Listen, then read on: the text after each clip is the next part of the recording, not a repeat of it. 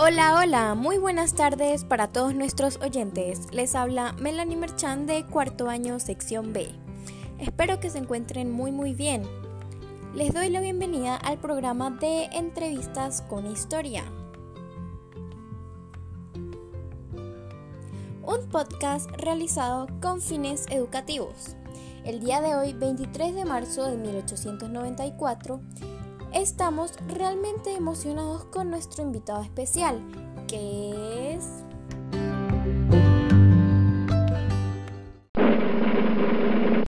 Joaquín Sinforiano de Jesús Crespo Torres, mejor conocido como Joaquín Crespo. Entre otros apodos, también es conocido como el Tigre de Santa Inés y el Taita. Bien, sabemos que es un militar y político venezolano, con exactitud llevando una política liberal, y fue nombrado presidente desde 1884 hasta 1886. Recientemente es el presidente. Es para nosotros un placer tenerlo aquí.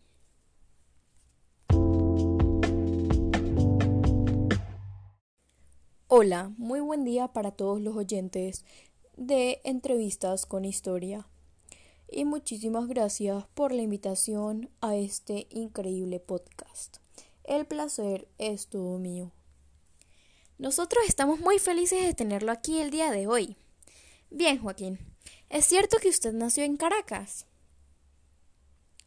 No, realmente nací en San Francisco de Cara, en el estado de Aragua, el 22 de agosto de 1841, y como dijo hace un momento, pertenezco al Partido del Liberalismo Amarillo o como otras personas lo llaman, el Partido Liberal. Qué increíble, yo creí que usted había nacido en Caracas. Pero bueno, todos los días se aprende algo nuevo. También me gustaría saber qué tipo de formación tuvo usted y, y cuáles fueron sus estudios. Bueno, esta pregunta me trae buenos recuerdos. Viví mi juventud en Parapara, pueblo llanero del Guárico, donde aprendí a leer y escribir. Estaba bastante joven cuando inicié mi carrera militar, aproximadamente en marzo de 1858 a mis 17 años. Sin embargo, me uní a las Fuerzas Armadas Federales y cumplí mi labor bajo el mandato de diferentes coroneles como José Jesús, El Agachado, Donato Rodríguez y Zoilo Medrano hasta reunirme en las columnas de Ezequiel Zamora. ¡Wow! Increíblemente tiene razón. Usted inició sus estudios a muy temprana edad y se unió a las Fuerzas Armadas Federales a muy temprana edad.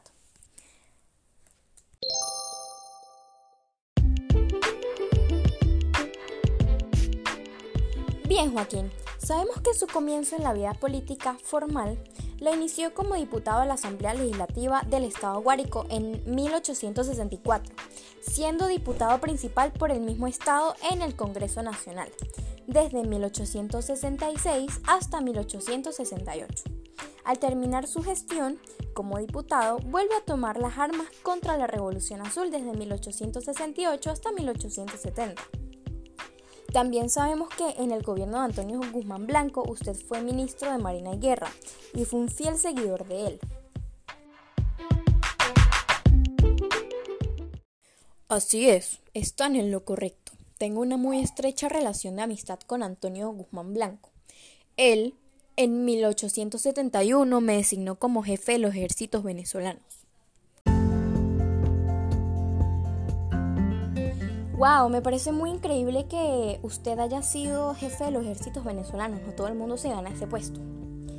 Y bueno, aquí siguiendo como con las preguntas, eh, también sabemos que durante el quinquenio guzmancista, es decir, en 1880, usted fue jefe civil y militar del territorio federal de Maracay y luego fue elegido senador, para más tarde ser nombrado por el Congreso presidente de la República para el periodo de 1884 a 1886 usted nos, nos podría contar qué sucedió después de, de su periodo. Por supuesto que me gustaría hablar de este tema. Al culminar mi tiempo de gobierno, es decir, mi periodo, se lo entregué a Manuel Antonio Díez, hasta llegar Antonio Guzmán Blanco. Y en 1888, ante la política de reacción antiguzmancista propiciada por el nuevo presidente Juan Pablo Rojas Paul, me vi en obligación de viajar a Trinidad. ¡Wow! No sabía que usted había viajado a Trinidad. Mm, también me gustaría saber por qué usted quiso viajar a Trinidad o por qué tuvo la obligación de viajar a Trinidad. ¿Cuáles eran sus objetivos de viaje?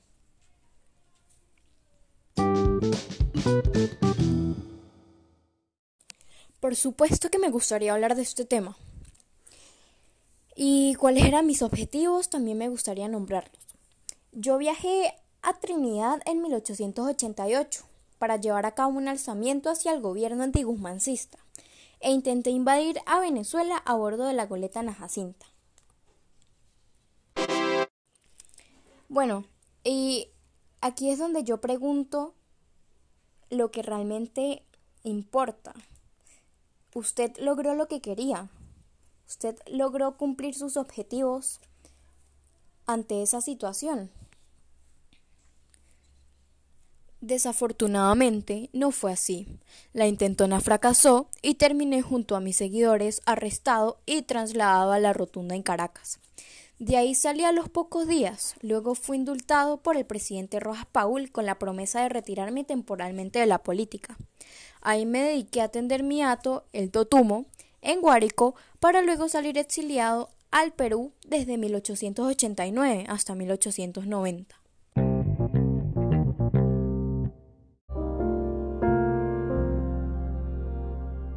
No, qué lamentable, lo siento mucho.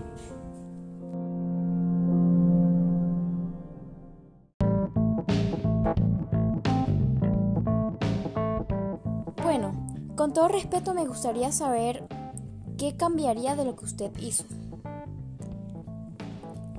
Bueno, pues me hubiera gustado tener un mejor apoyo o quizás haber planeado algo con más eficacia para evitar mi arresto y para lograr mi objetivo de derrocación al gobierno antiguzmancista.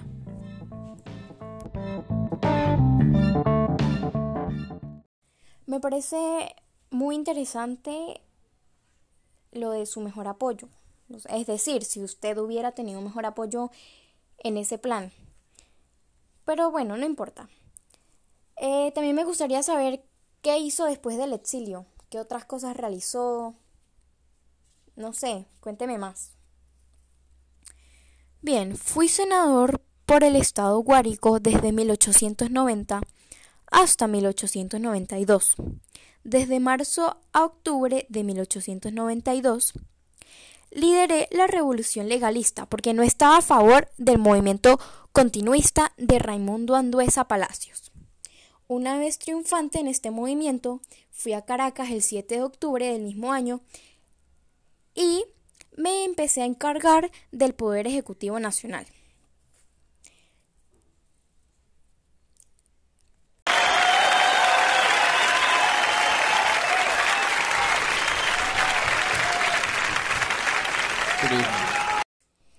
En febrero de este año, es decir, en 1894, al obtener 349.447 votos a mi favor, fui electo presidente de la República y apenas me juramenté el 14 de marzo.